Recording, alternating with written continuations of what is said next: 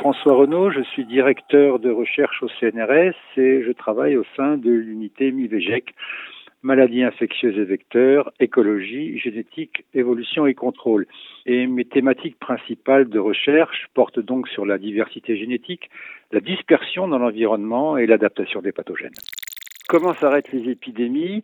Il y a plusieurs cas de figure. Si je prends le cas, parlons du coronavirus aujourd'hui, dont la transmission se fait d'homme à homme et pour lequel nous n'avons à ce jour, je dis bien le 23 mars 2020, pas de thérapie. Là, la seule solution, c'est un confinement le plus strict possible pour que justement le R0, ce qu'on appelle le R0, le taux de transmission euh, du pathogène puisse tomber en dessous de 1, qu'une personne contaminée ne contamine pas plus qu'une personne. Là, le virus, vous le comprendrez très bien mathématiquement, il va s'éteindre. Maintenant, il va être très important de travailler maintenant sur, sur les pathogènes et de comprendre leur triptyque biologique et écologique, ce que j'appelle les sciences de l'écologie et de la santé. Un pathogène est un organisme vivant. Ils font comme vous et moi, partie du grand livre du vivant.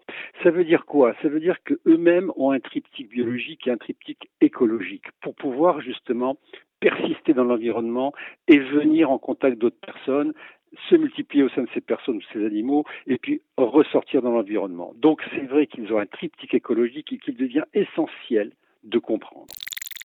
Ce que l'on sait pour certains, c'est qu'ils doivent passer par des vecteurs, par des moustiques par exemple, si je prends le cas du chikungunya, virus Zika ou le paludisme, qui eux sont obligés d'avoir un vecteur hématophage pour se transmettre. Il y en a d'autres qui se transmettent par contact, par exemple Ebola. Ebola, si vous touchez les gens qui sont infectés eh bien, vous serez infecté. Si on prend le cas du virus du sida, qui est un rétrovirus, il ne peut pas sortir du corps. Il est tué immédiatement dès qu'il est dans l'environnement. Donc, il ne se transmet que par rapport sexuel ou par transfusion sanguine ou par euh, système d'addiction. Mais autrement, il ne peut pas se transmettre par voie, je dirais, aéroportée ou par gouttelette.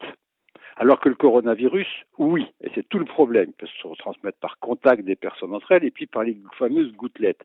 Donc là, ce qu'il faudrait que l'on sache exactement, c'est quels sont ces paramètres écologiques, je dirais, de survie pour rester contagieux dans l'environnement par rapport à des paramètres comme la température, l'humidité ou l'exposition aux ultraviolets.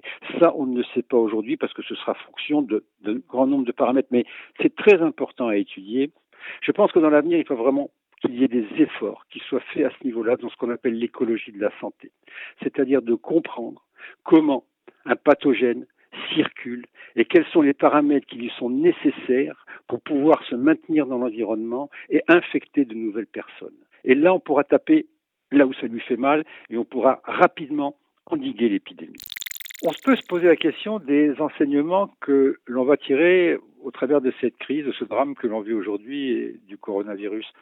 Je pense qu'il va falloir qu'il y ait une réflexion générale sur comment les pathogènes évoluent-ils dans les écosystèmes. Qui transmet quoi, où, quand et comment. Parce que finalement, qui? Un vecteur, un réservoir, lequel? Un pangolin, une chauve-souris? On doit savoir qui est à l'origine en fait du pathogène qui risque d'être, euh, je dirais, infectieux pour les hommes. Et transmet quoi? Ben, C'est justement le pathogène. Parce qu'on peut avoir un virus, mais ça peut être une bactérie, ça peut être aussi un parasite. Et puis si c'est un virus, c'est quel virus? Qu'est-ce que l'on sait de ce virus-là? Ou dans quel écosystème Dans quel lieu? Les écosystèmes sont différents, la diversité biologique qui est présente est différente, et donc le lieu où justement le transfert euh, se fait est extrêmement important. Quand? Ben, C'est l'espace-temps. On en parle beaucoup en ce moment, on se pose des questions. Est-ce qu'il sera saisonnier? Est-ce que euh, les paramètres physico-chimiques de l'environnement lui sont favorables, défavorables? Eh bien, on doit travailler là-dessus, sur ces points-là. Et comment? Eh bien, comment c'est les points Est-ce qu'il est transmis par un vecteur?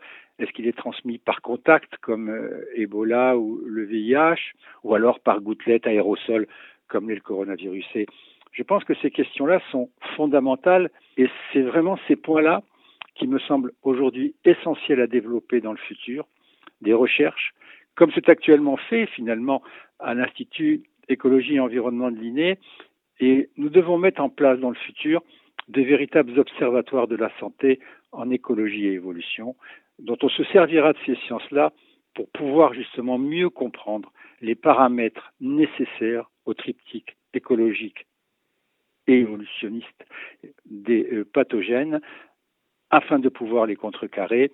Et cette approche-là doit se faire à l'échelle mondiale.